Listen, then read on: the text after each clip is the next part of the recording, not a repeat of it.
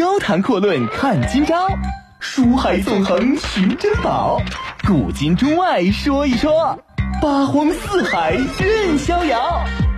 博南脱口秀就说不一样的事儿。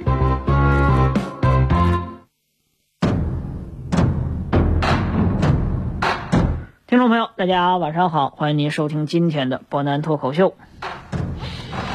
今天呢，我们接着上一次啊，上次呢说到李世民呢带兵把这个西秦给灭了。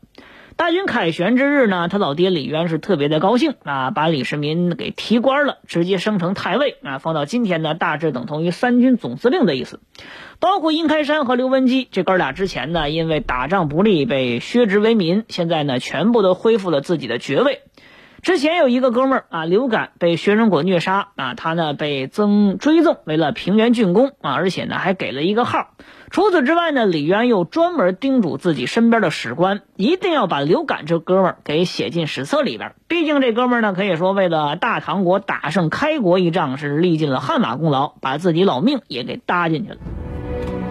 当天晚上呢，李渊特别开心啊，大摆筵席，为李世民等人呢接风洗尘。在这个庆功之宴上，众将呢就祝贺李世民的同时，也提出了一个在大家心中藏了很久的问题。其实李世民呢，之前伯南讲了，这个时候特别年轻，而且呢，打这个西秦之战的时候呢，他某他在某种程度上并不是按照兵法的常理来走的。于是大家就问，说这个潜水员胜利之后啊，大王您呢去带兵打仗，但是你要攻城。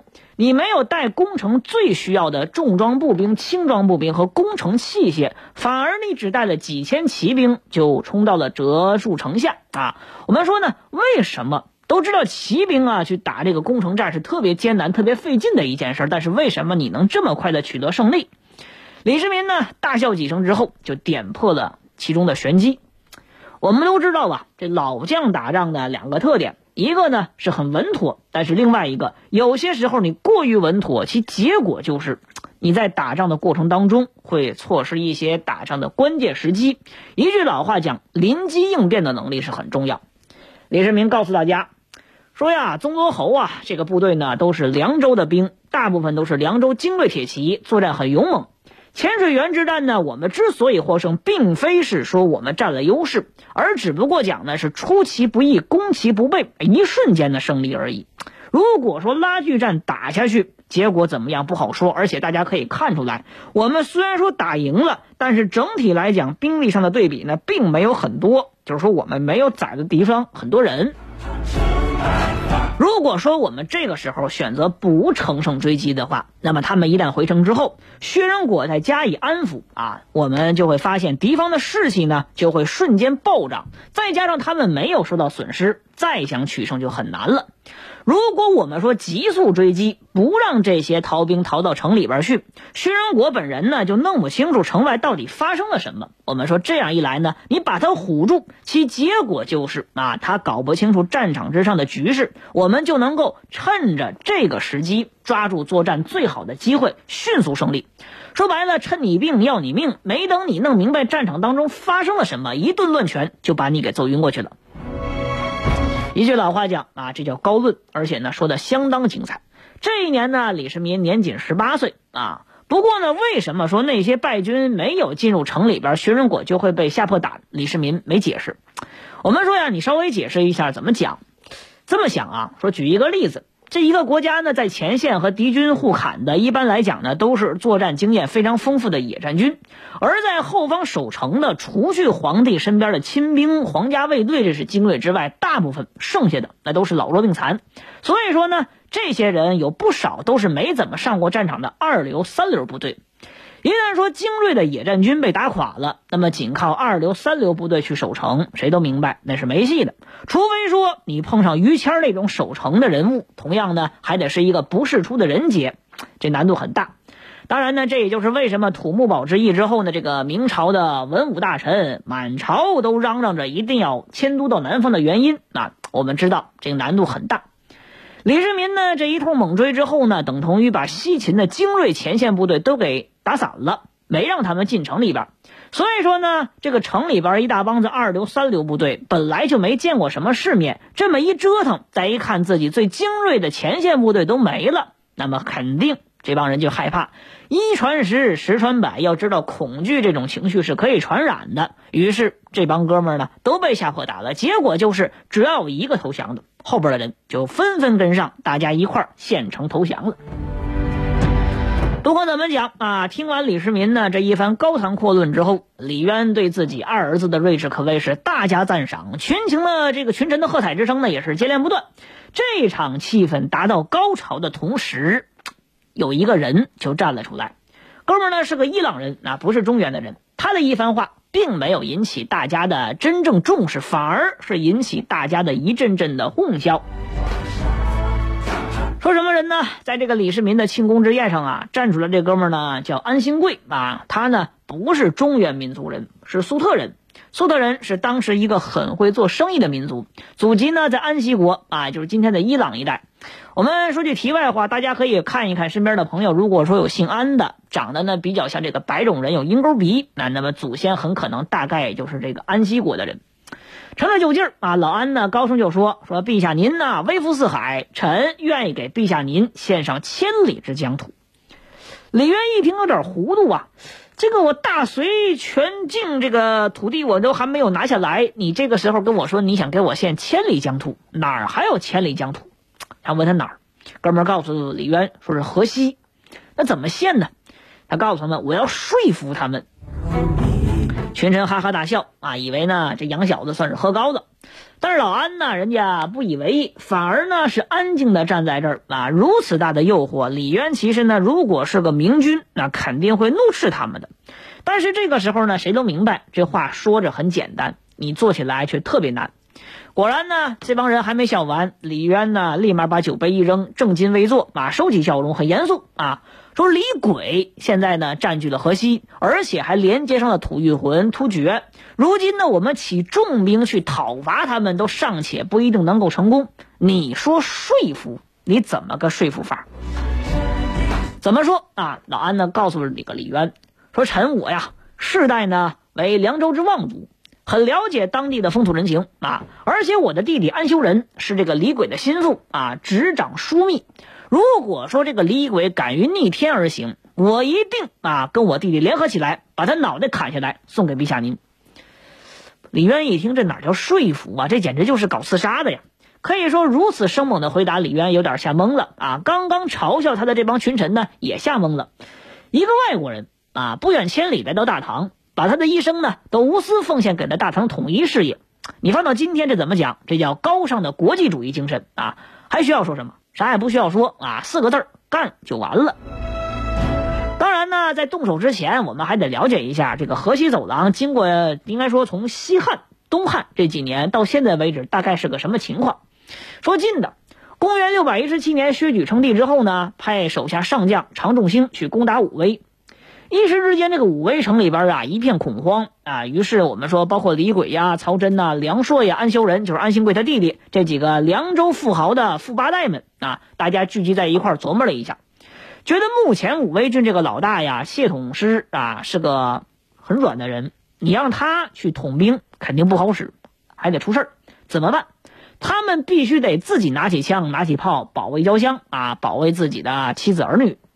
但是谁当老大？这个时候呢，他们又开始争，争了半天也弄不出个结果。当然呢，我们要说一句，不是说大家抢着当这个老大，而是死活没人愿意当，而且是真的没人愿意当。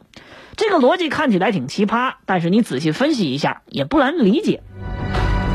先说当时河西走廊那块地方啊。与中原相比，那是地处偏远，而且呢土地相当贫瘠，没多少人口。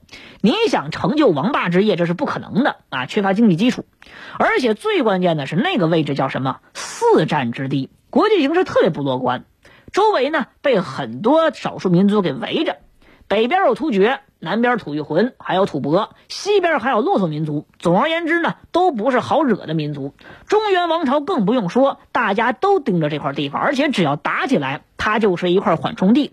你就想一想，缓冲地的国家，它肯定特别特别的难受。总而言之啊，就是不管周围呢谁强起来，谁全都硬了。最先要干的事儿就是把河西走廊先摁在地上摩擦一番。要么我在这个地方摩擦别的国家，要么我就摩擦你，反正我要拿你示威出气。可以说呢，自古以来打到今天为止，就没有人能够从那个地方出发统一中原的。说白了，这个地方你割据自保都费劲啊，你还想等着说去统发讨伐中原，这难度都很大。所以说呢，到最后你难免就是腹背受敌，四面受敌，很难啊，十面埋伏。你要想在这儿真的当老大称王。这个结局呢，大概率就是会被己方联合揍死。相反之下，这个地方如果说你真的想生存，你当一个老二、老三，油滑的利用己方势力互相借力打力，这倒是一个不错的办法，又有权又安全。当然呢，我们说东东汉有哥们儿之前帮他讲过，叫窦融，哥们儿呢是个例外。人家把整个河西献给刘秀之后，还当上三公，后世的子孙也不错，传下来第二代窦家。当然呢，窦宪那个人不小心还把北匈奴给灭了啊，搞了一个和封狼继续齐名的叫乐石燕山啊。这个事儿伯南之前也说过。但是话说回来啊，几个开国皇帝能跟刘秀一样啊那么仁慈，不滥杀功臣，也不好找，这难度都挺大。但是呢，就在这个关键时刻，哥几个呢心里边都嘀咕，谁也不愿意当这个老大。有个叫曹曹真的，不难之前讲了啊，灵光一现，他认为呢，李氏当为天下，李氏也当为天子。这事儿呢是从杨坚在的时候就传出来的啊，他就琢磨琢磨，就说，如果说我们当中有一个人姓李，那不就是天意吗？于是呢，哥几个这一下算是找到一根救命稻草了，可算是逮着一姓李的。也不管这李鬼到底同意不同意，退一步大家撩开袍子叩头下拜。就这样，李鬼到最后自己也没明白怎么回事呢，就成了这帮人的老大了。于是呢，第二天夜里，这群人就发动兵变啊。安修仁呢率领一大帮子胡人杀入内城，李鬼呢率人把原来的老大谢统帅啊直接给谢统师直接给逮了。随后呢，李鬼就搞了一出特别隆重的庆祝仪式，自称叫河西大梁王。庆祝仪式还没结束啊，曹真呢又给李鬼出了个主意。当然，这主意呢是个馊主意，而且傻还愣。怎么着？他要把谢统师以及这些随行的隋朝官员全给宰了。一来呢祭旗，二来要分一下他们身边的这些财产。高谈阔论看今朝，书海纵横寻珍宝，古今中外说一说。八荒四海任逍遥，湖南脱口秀就说不一样的事儿。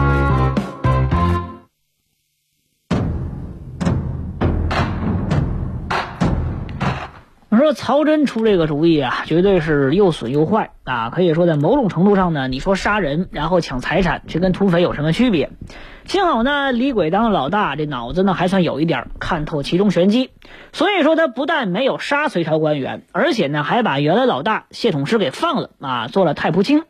可以说这一招呢很有效，迅速赢得当地豪族和官员的支持。于是啊，李鬼呢就把常仲兴给打了个大败亏输，斩首两千级，其余的全部做了俘虏。旗开得胜之后呢，李鬼也没飘，做了一个惊人的举动。他干了什么？他把这些俘虏全都给放了回去。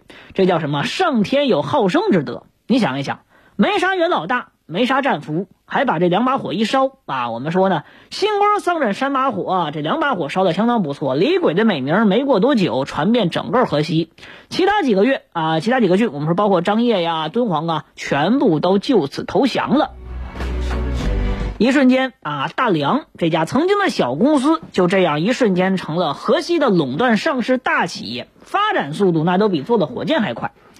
但是我们说，有的时候这人呢就这样啊，你经营小公司啊，倒是已经有办法；但是你一旦真的坐上大公司的这种统帅位置，你会发现挺难的。我们说，大梁公司正式上市以后呢，这个李鬼就开始犯傻了，昏招迭出。我们估计，可能大家听到这儿会发现，李鬼呀跟之前这个薛举特别像，都是前期英明那么两三下啊，翻身之后，结果发现这事儿就变糊涂了。伯南认为呢，这其实啊，它是人性当中的一个通病，谁都明白。就是一句老话讲的很简单嘛，叫得之易，失之易，得之难而失之难。就是说，这个一个人呐，拿到这个东西来的特别容易的时候，他就会很容易的啊放弃这个东西。但是结果，如果说你拿的特别难，你才知道这其中的辛酸，你守起来呢也会更多的努力。我们说这样一来，结果就是啊，一个人呢得到权力变得太容易，这个人呢就会变得心怀戾气、杀心自起，滥用手中的权力，最后导致被权力反噬，身败名裂。比如说东汉末年的何进啊，杀猪屠狗之辈，不但讲过一摇身一变，人家变成当朝大将军，结果呢发现不会运用手中权力，明明占有优势，最后被搞的是身首异处。总而言之吧，一句老话，这叫什么？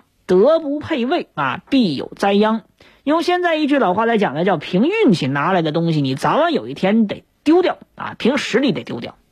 所以说呢，这就说做事儿啊，饭呢得一口一口吃，路得一步一步走，事儿得一件一件做。你想着一步登天，就算你上去了，早晚有一天你也会滑下来，摔得特别惨。公元六百一十八年啊，李世民和薛举开打之前呢，李渊为了减轻李世民的压力啊，采用了远交近攻的这样一个策略，派使者跑到凉州去跟李轨结好。在给李轨的信中呢，李渊再次使出了缺德的一招啊，拉亲戚啊，把李轨呢叫做什么？我们就是异父异母的亲兄弟。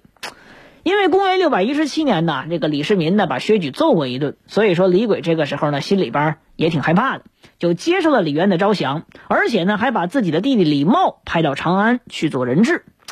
我们说看到这个李轨呀，自己异父异母的这个亲弟弟这么会做人，李渊呢就把李茂封了一个职，还封了个大将军，又送还到了凉州。所以说这两下关系呢，其实还算不差劲。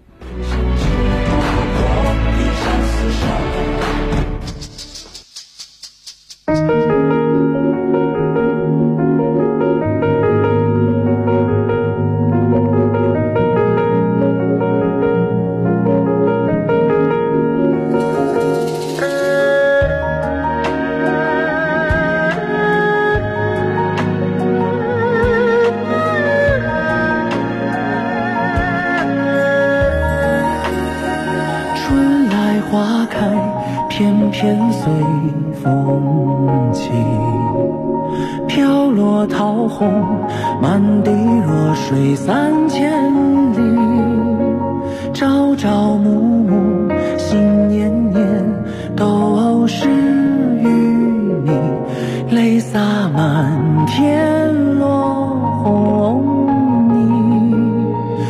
花谢花开，偏偏不由己。不敢风起，雨落放心归无。